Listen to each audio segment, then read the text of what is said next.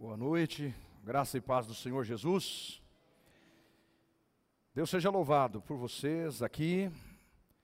Que bom que você veio, apesar das circunstâncias todas, não é? é pelas quais estamos passando, enfrentando, mas que bom que você está aqui, apesar de tudo, na presença do Senhor, para celebrar, para cultuar ao Senhor e por Ele ser abençoado. A boa notícia é que o ano ainda não acabou.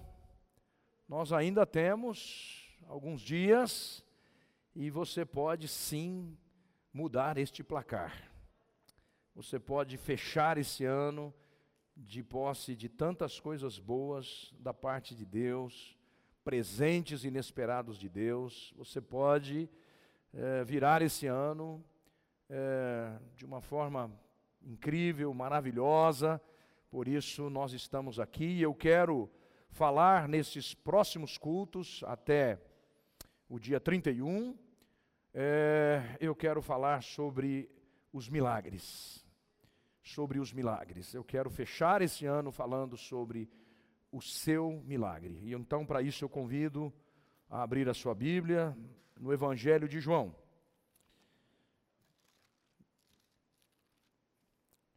Evangelho de João, capítulo 5.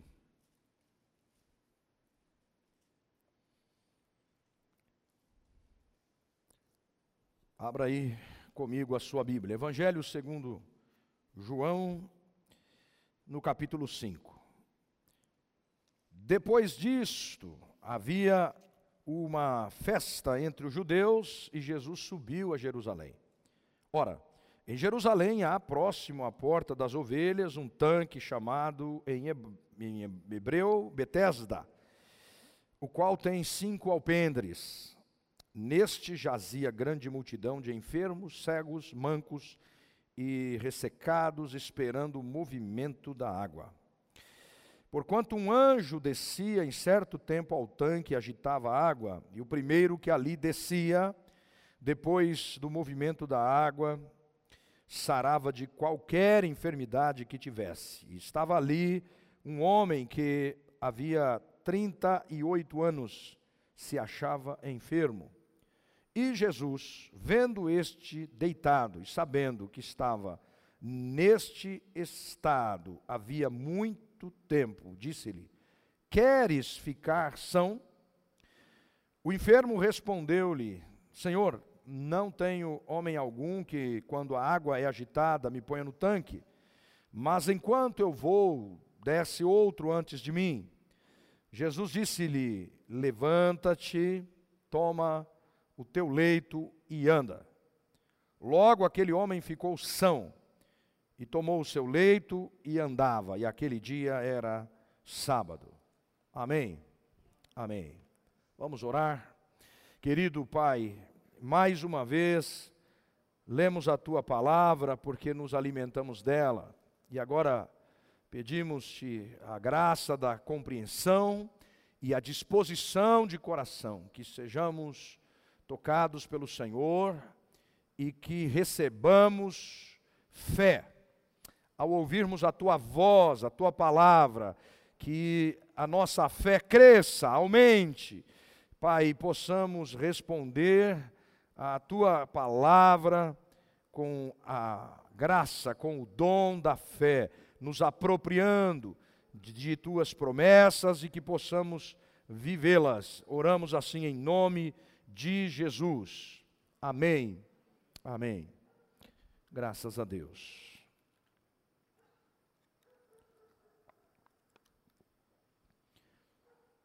Um homem há 38 anos precisando de um milagre. Imagine 38 anos. Você sabe que o tempo para alguém que está sofrendo, essa espera é cruel, é terrível. Um dia parece um ano. não passa. Mas essa situação, ela se dá até quando Jesus chega. É assim quando Jesus não está. Quando Jesus chega, a realidade muda. Por isso, eu quero pensar aqui algumas verdades neste texto, porque uma coisa eu tenho certeza, é que Jesus está. Jesus está, então você fique atento, porque coisas incríveis, maravilhosas podem acontecer aqui com você, porque Jesus está. E a primeira verdade que eu trago para você deste texto é que esse texto está mostrando que você é prioridade para Deus. Deus se importa, você é prioridade. E eu digo isso porque Jesus ah, subiu a Jerusalém para uma festa. Jesus foi para a festa dos judeus. Mas ele deixa a festa de lado e vai para o tanque de Betesda. Eu imagino os discípulos que andavam com Jesus dizendo: Senhor, mas Betesda, porque era um lugar horrível, era um lugar cheio de pessoas sofrendo, com doenças, com dores. Era um lugar, sabe aquele lugar que você não deseja ir, que você não quer ir. Betesda é um lugar para onde ninguém gostaria de ir. Jesus deixa a festa para ir a Betesda. Veja que o seu problema, o problema de alguém, o sofrimento de alguém, para Deus, para Jesus, é prioridade. Você é prioridade na agenda de Deus. Não pense que Deus não se importa, pelo contrário. Você é prioridade, não é uma opção. Você é prioridade. Deus é diferente da gente, talvez a gente não não não iria, porque a gente foge de problemas, não é? Você diz: "Ah, eu já tenho tantos problemas, eu não vou lá para né, escutar aquilo ou para ver aquilo, não é? Eu sei que lá, não é, naquele lugar é, é, é, tão, é tanto sofrimento e, e eu, eu, então a gente, a, gente, a gente evita lugares assim e você diz, ah, eu, eu estou fora. Mas Deus está nos lugares assim. Deus está no lugar da dor. Deus está no lugar do sofrimento. Deus está aonde você não quer ir. Ele deixa o lugar da festa para o lugar da doença, para o lugar da dor, para o lugar do sofrimento. A segunda revelação desse texto é que Jesus conhecia a situação. O texto diz que ele viu o homem deitado ali.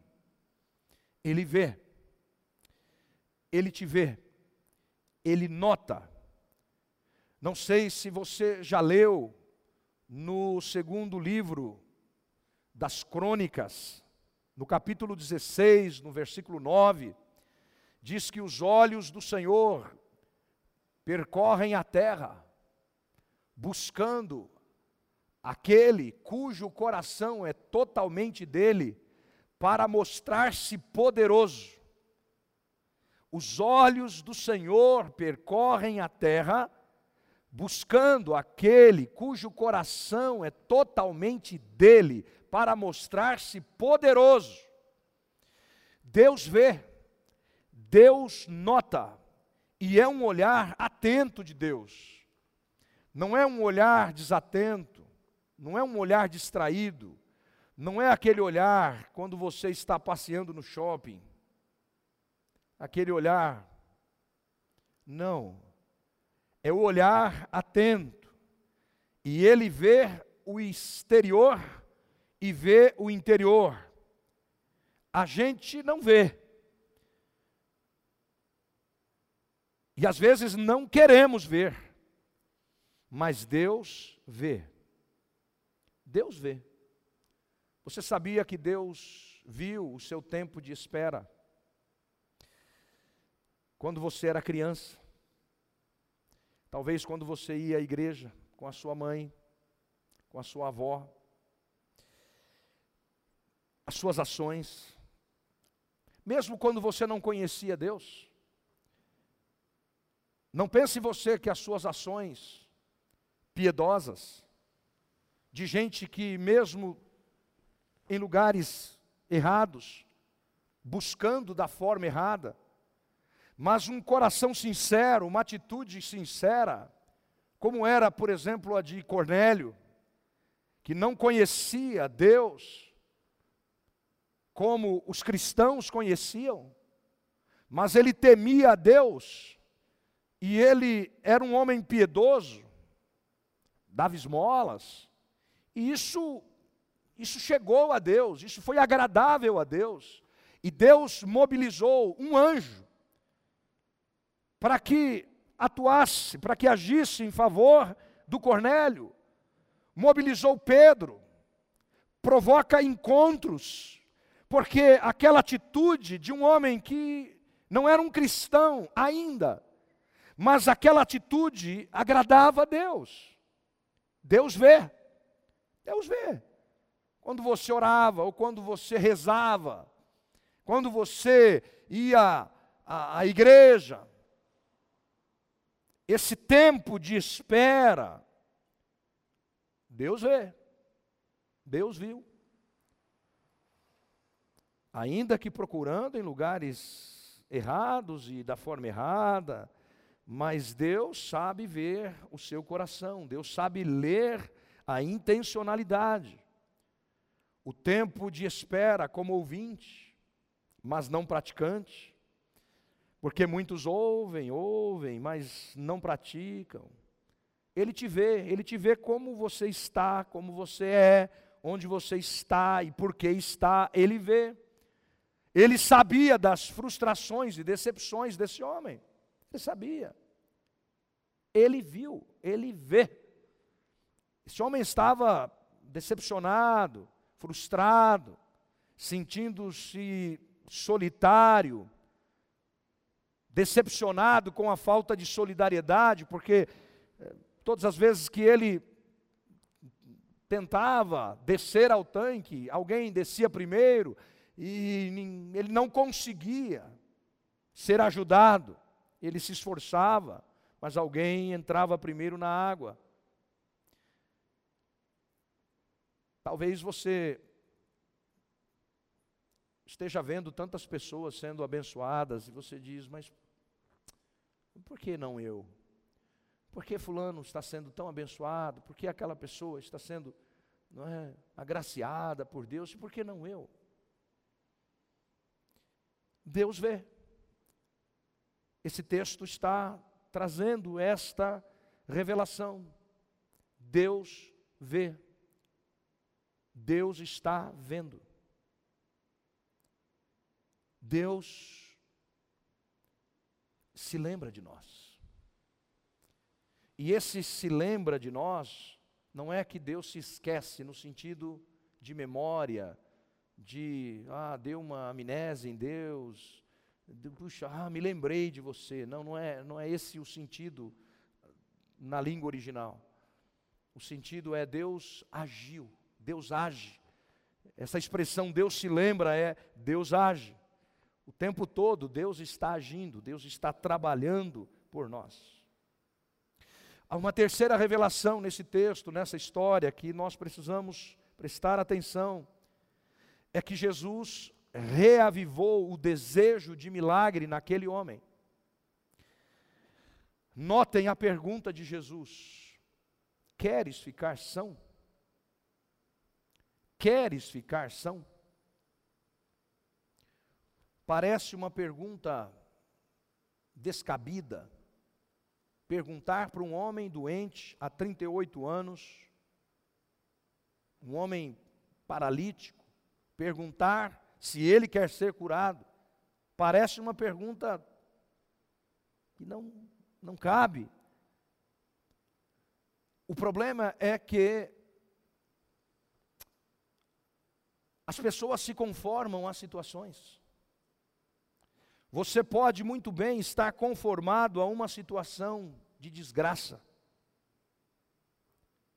Você já se acostumou tanto. Você já está há tanto tempo. A coisa se tornou crônica. Você se conformou à situação. Quantas pessoas que deixam de sonhar ah, eu já tive esse sonho, hoje não mais, eu nem penso nisso mais. Você desistiu. Você deixou de sonhar com a sua cura. Você deixou de sonhar com uma realidade transformada, com uma situação melhor. Você já não mais sonha com isso. Ah, eu não cheguei lá. Muitas pessoas não chegaram lá, era o caso deste homem. Esta foi a queixa dele: eu não consigo chegar lá. Eu não consigo chegar lá. Sempre alguém vai, chega, mas eu não chego lá. E muitos estão assim, não chegaram lá e desistiram.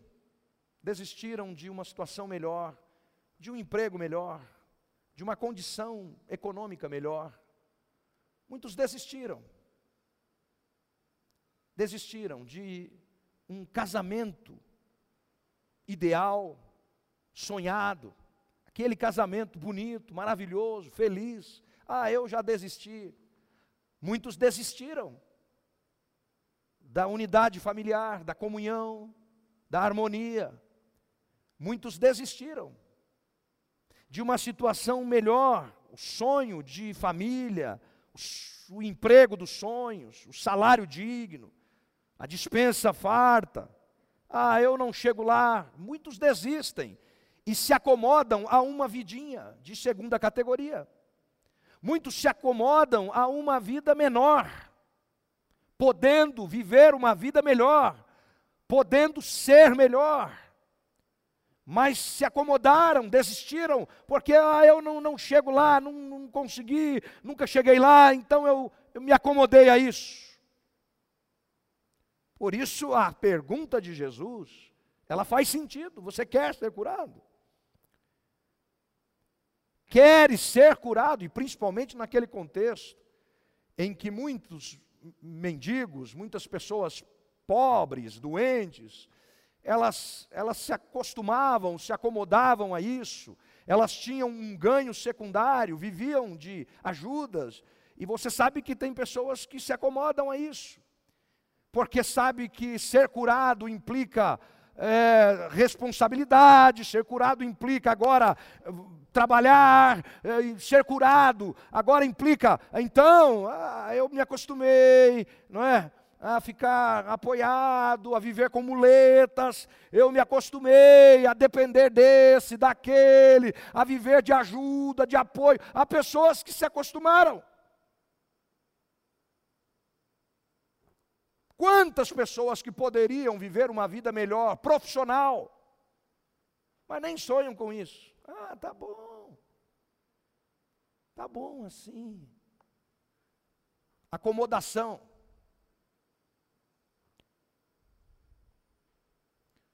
E viver satisfeito não significa viver acomodado. Não confunda. Não confunda satisfação com acomodação. Não confunda viver contente com o que tem com viver acomodado. Não é isso, a Bíblia não, não propõe isso, não ensina isso. A Bíblia nunca faz apologia à preguiça. A Bíblia não faz. Há pessoas que poderiam viver muito bem,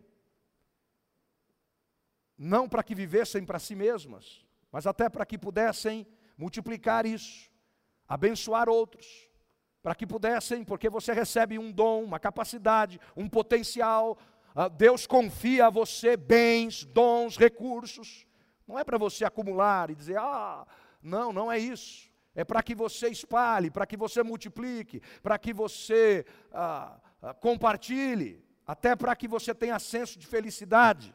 Porque a Bíblia diz que o mais miserável dos homens é aquele que acumula apenas para si e não tem com quem repartir.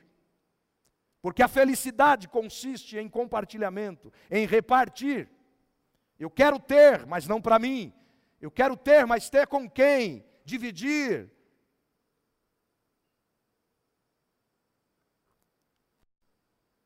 Porque é uma alegria repartir. Você comer uma picanha sozinho não tem a menor graça. Não tem a menor graça. Tem que chamar os amigos. Pode me chamar que eu vou.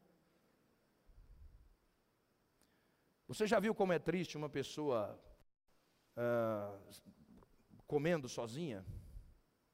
É triste, até de olhar assim é, é triste. Você vai num restaurante, tem uma pessoa sozinha, assim, comendo, assim é, é triste. Mas você já viu como é diferente quando você vê uma mesa, as mesas é, todas juntas e aquela roda de amigos. Ali você vê sorrisos, gargalhadas. É diferente.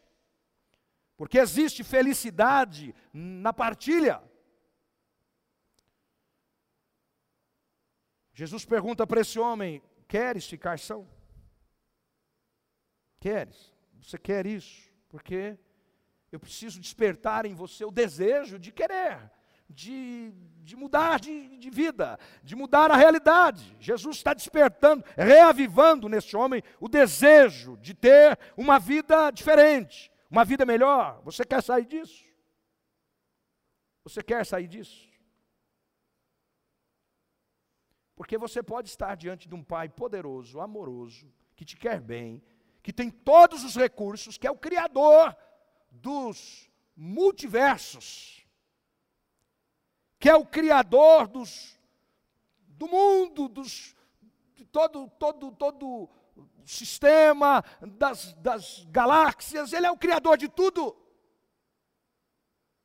Você pode estar diante desse Deus e entrar e sair, entrar e sair, entrar e sair, e você não não dizer nada, você não abrir-se para esse Deus, você não dizer qual é o seu desejo, qual é a sua busca. Você pode estar aqui, entra, sai, entra, sai, frequenta, mas não busca nada especial, porque você está nessa situação, porque você está assim. Você não tem nenhum desejo, você não está buscando nada. Você não quer ser curado, não? Ah, pastor, mas eu estou bem, eu estou com saúde e tal. Ótimo. Mas não é só isso. E a família vai bem? E o seu trabalho? E os seus negócios? E você, como pessoa, vai bem? As virtudes todas desenvolvidas? As forças humanas todas desenvolvidas? E o seu lado sombra, como é que está? Tem mais luz aí ou tem mais sombra? Como é que você está? Você quer ser curado? Porque a coisa não é só externa, a coisa é interna. O que é que você precisa deixar? O que é que você precisa romper? Com o que? Do que você precisa ser liberto? Você quer ser curado? Você está na presença de Deus, você está diante de Jesus. Olha a chance que você tem de dizer: Jesus, eu vim aqui porque eu preciso ser perdoado. Eu tenho pecados a serem perdoados. Queres ficar são? E você dizer: Jesus, eu estou aqui porque eu preciso, eu preciso adquirir autocontrole. Eu preciso adquirir paciência, eu preciso adquirir mansidão, eu preciso adquirir longanimidade, eu preciso desenvolver generosidade amor, fé, esperança, eu preciso disso queres ser curado, e você dizer, Deus, eu preciso, eu preciso desenvolver fidelidade, eu quero ser uma pessoa fiel, fiel à esposa, fiel ao marido, eu quero, eu preciso disso, eu quero a cura do meu filho, eu quero deixar de ser mentiroso, eu quero abandonar pornografia, eu quero abandonar vício, eu quero abandonar coisas que eu sei que me prejudicam, que ofendem a santidade de Deus, a natureza de Deus, a minha própria natureza por isso eu vim aqui, por isso eu estou aqui. Queres ser curado? Ah, Senhor, me cura, eu falo demais. Pensou você orando assim, dizendo, Deus, eu quero. Eu sou uma pessoa faladeira. Eu falo, eu falo demais. Quando, quando, quando vi, já falei. Eu, eu quero ser curado disso. Olha que coisa boa. Eu falo mal da vida das pessoas, eu gosto de espalhar notícias ruins. Quero ser curado disso. Olha que coisa boa. Eu sou uma pessoa chata, sou uma pessoa briguenta, sou muito irritado, sou muito ansioso. Ah, eu quero ser curado disso. Eu quero ser curado. Mas muitos entram e saem não tem mudança nenhuma, não tem transformação de vida nenhuma. Percebe como faz sentido Jesus perguntar para esse homem: quer ser curado? Você quer, quer ficar são?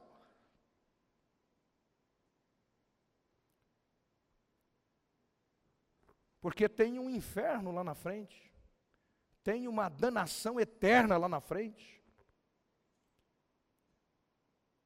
Já pensou alguém dizer, Jesus, eu quero, eu quero ser salvo, eu quero ser livre desse inferno, da condenação eterna, eu quero ser salvo.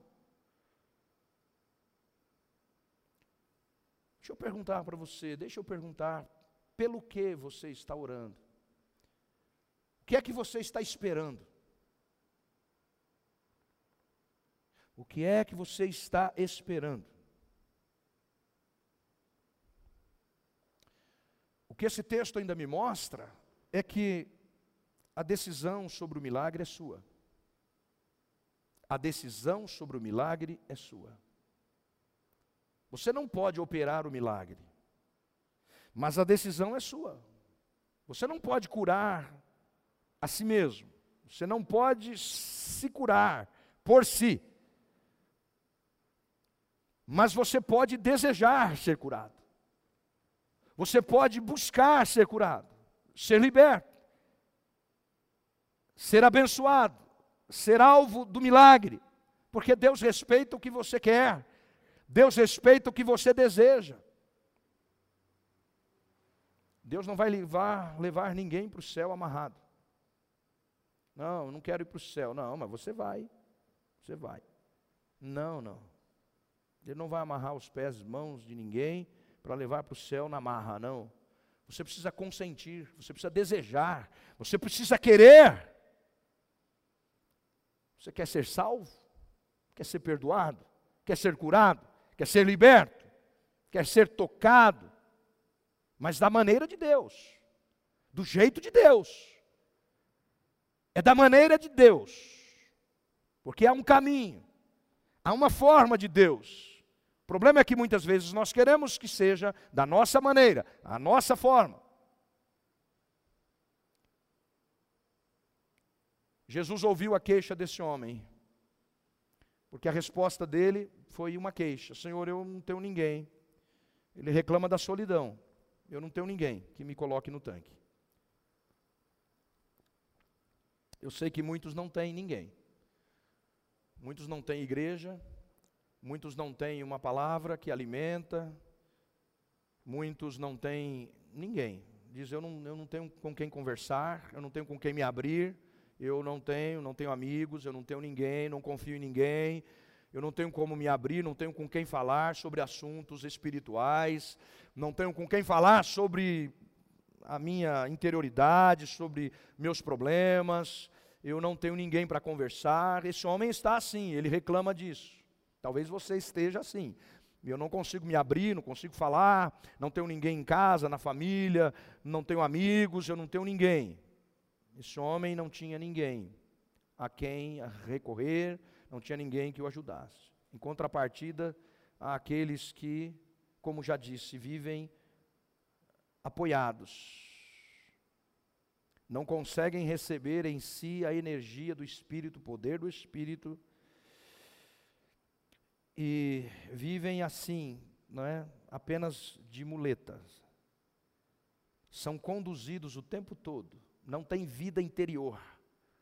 Não tem vida interior, não tem vida do alto.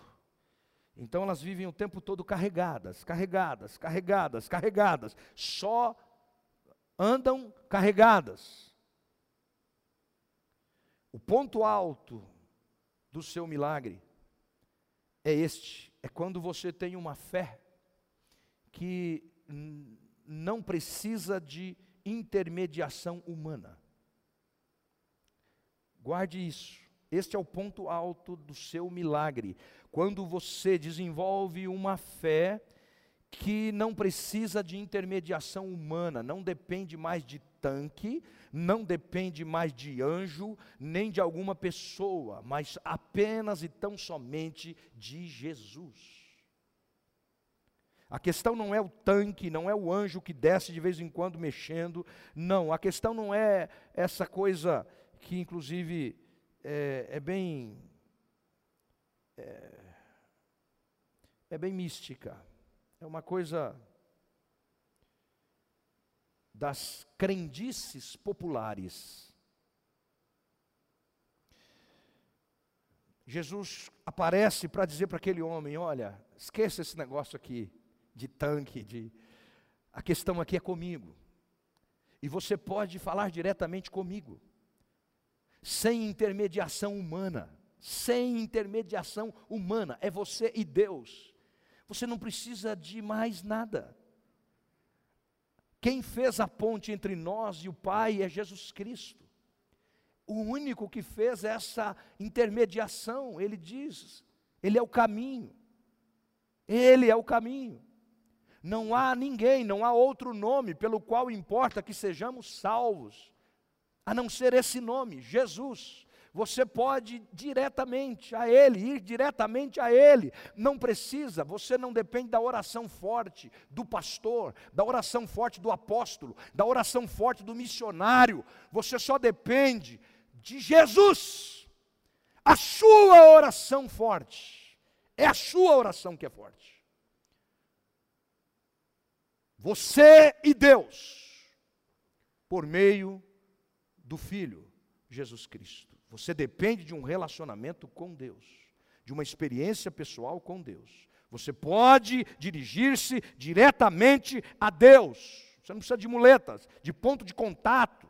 Não, a gente usa isso e aquilo, porque isso vem lá da Idade Média. Essa coisa que foi ressuscitada aqui com o chamado neopentecostalismo a partir da década de 70, isso vem da Idade Média todos esses penduricalhos, essas coisas todas que o, o pessoal usa, né, para estimular a fé, é rosa santa, benzida, ungida, água, lenço e não sei o que, essas coiseiras todas, esses acessórios, ah, isso é ponto de contato, é não sei o que, nós não precisamos de nada disso, basta a palavra de Deus, basta a palavra de Jesus, e nós somos curados. A fé não é fé na fé, não é fé em coisas, não é fé em objeto, não é fé em amuletos, em talismãs. Não, não é uma fé mágica, não é magia. É uma fé baseada apenas e tão somente no que Deus tem falado. Deus falou, nós confiamos, acreditamos, o caráter de Deus é inabalável. Este é o ponto alto.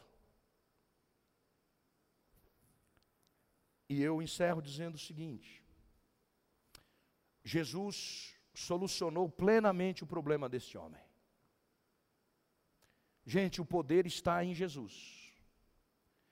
E é tão maravilhoso que Jesus faz além do que a gente pede.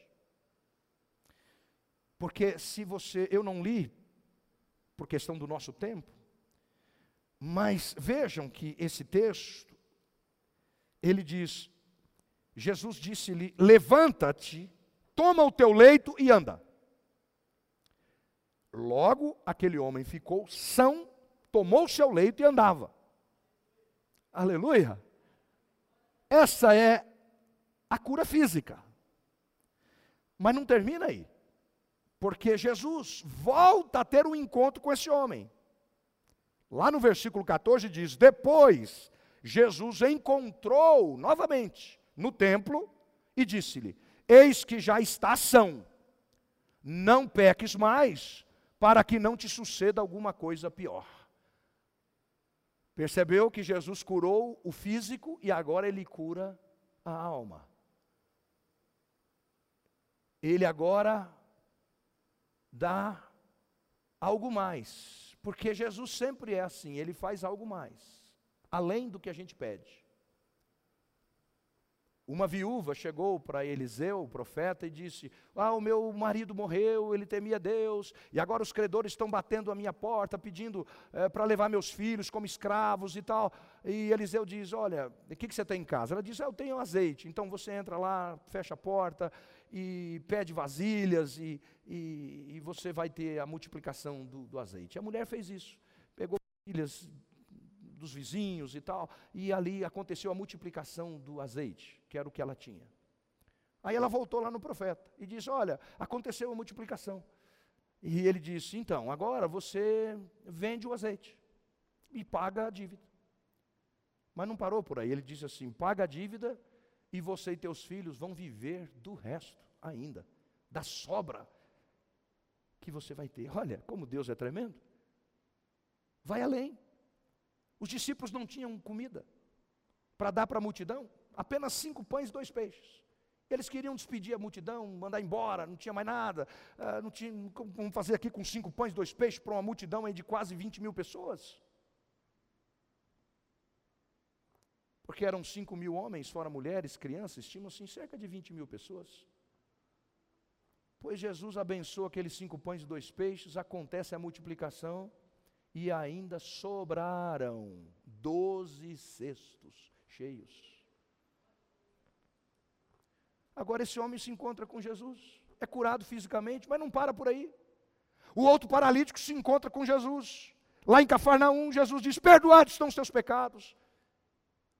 E agora também, toma o seu leite e anda, vai embora. Por quê? Porque Deus faz uma obra, gente, assim, integral. É integral.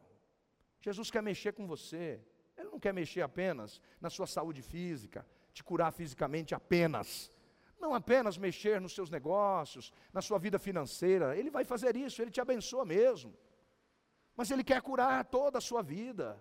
Ele quer redimir sua história, perdoar seus pecados, ele quer mexer no seu temperamento, ele quer mexer na sua personalidade, ele quer mexer na sua família, no seu casamento, ele quer fazer uma obra integral, completa. As bênçãos são, são diversas, em diferentes aspectos: no aspecto social, relacional, uh, material, espiritual, tudo. Absolutamente tudo. E isso se dá com uma ordem. Porque Jesus apenas deu uma ordem para esse homem: Olha, levanta, levante-se, toma o teu leito, ande. Você sabe que a bênção, gente, o milagre, ele vem pela ordem. Ele vem pela ordem, ele vem na palavra. Na palavra. E é uma coisa assim que não dá para entender mesmo. O profeta Ezequiel, Deus chega e diz para ele assim: ó, profetiza aos ossos secos. É, mas como é? Falar para osso? É, fala para o osso. Ossos, revivam. Ah, e os ossos reviveram. Quando Deus falou, haja luz. Ah, houve luz. E Jesus, o, o Deus falou para quê? Para quem? Ele falou para o nada, ele falou para o vazio. Para o vazio. Haja luz. Você entende? Quando vem uma ordem, por isso que quando você ouve a palavra, feliz você que está aqui ouvindo a palavra, porque nesta palavra que está sendo liberada, tem um poder que está indo aí para você. Esse poder está indo na palavra. É na palavra. Quando você recebe a palavra, com ela vem um poder para você realizar, para você fazer. Está na palavra. A palavra é de Deus, não é minha. A palavra é de Deus. Então, nesta ordem, tem um poder. Quando você, porque, como, como assim? Jesus chega e fala para um homem aleijado: levanta-te, toma o teu leite e anda. Ele poderia questionar e dizer: como assim? Eu estou 38 anos, você acha que eu não quero andar? Ah, eu estou aqui porque eu, eu, eu quero. É porque eu não tenho condições, eu não tenho como andar, eu sou doente, sou aleijado, estou paralisado há 38 anos. Mas ele não questiona nada, ele apenas obedece. Apenas obedeça, apenas faça o que Deus te manda fazer. Ele manda você crer, creia. Ele manda você andar, ande. Ele manda você fazer tantas coisas, e você fica aí, ah, vou pensar, não sei, talvez. Bom, então fica aí paralítico. Você recebe na palavra o poder para eh, receber, para fazer, para realizar, para efetuar. O poder de Deus está liberado na sua palavra. Por isso que Jesus chega e diz: estenda a mão. O homem está lá com a mão travada, ressequida, e ele diz: estenda a mão. Poder vem na palavra. Ele chega no túmulo e diz: Lázaro, vem para fora. É o poder da palavra. Ele vem. Tudo que você precisa fazer é obedecer. Obedeça o que Deus está falando para você fazer. Faça. Manda você perdoar, perdoe. Você vai ver o milagre que vai acontecer na sua família. E manda você amar, ame. Ah, mas como que eu vou amar essa pessoa? Ela é tão difícil, uma pessoa difícil. É, todo mundo é difícil. Você acha que você é, é fácil? Eu também acho que eu sou fácil. Vou perguntar para minha esposa se, ela, se eu sou fácil. Você está achando que você é fácil? Todo mundo aqui é muito difícil. Não pense você que você é uma. Ai, eu sou tão fácil. Fácil de lidar comigo. Não é, não. Você é complicado. Você é muito complicado.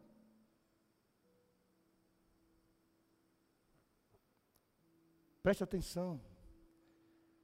Deus está liberando uma palavra. Se você receber esta palavra, você vai para casa com o seu milagre. Obedeça, apenas obedeça. Se ele te mandar amar, ame. O que ele te mandar fazer, faça. Ele manda você se humilhar, se humilhe. Você vai ver o que vai acontecer. Ah, mas não sei o quê. Bom, então fica aí paralisado. Essa relação está travada. Por quê? Porque ah, você não se humilha. Faça o que Deus manda fazer. Está complicada essa relação? Ah, é simples, é amar. Tem poder nisso aí. Você vai sair de posse do seu milagre. Aleluia. Vai sair de posse do seu milagre. Faça o que Deus está mandando.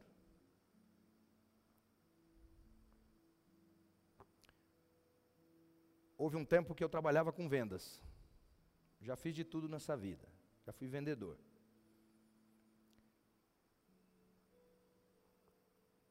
Aí eu estava vendendo um produto e a pessoa que era responsável, que era o gerente e tal, ele observando eu vender, e eu não fiz a venda. Não fiz a venda porque a pessoa me fez uma pergunta que, é, pelo menos na perspectiva do gerente, eu tinha que mentir e eu falei a verdade. Eu disse: não, esse produto é assim, assim, assim. E a pessoa foi embora. Foi embora. E aí o gerente me chamou e disse: Mas por que, que você falou o que você falou? Eu falei: Não, porque eu não ia mentir. Ele falou: Não, aqui não tem esse negócio. Aqui tem que mentir. Falei: Bom, e eu não vou mentir. E enquanto ainda ele estava pensando o que, que ele ia fazer comigo, e eu imagino o que, que ele iria fazer comigo, a pessoa voltou e falou assim: Eu vou, eu vou levar, eu vou levar. E eu só fiz assim para ele. Quando você faz o que Deus manda, Deus se responsabiliza pelos resultados. Apenas faça o que Deus te manda, o resto é problema de Deus. Você vai viver o seu milagre. Fique em pé comigo na presença de Jesus.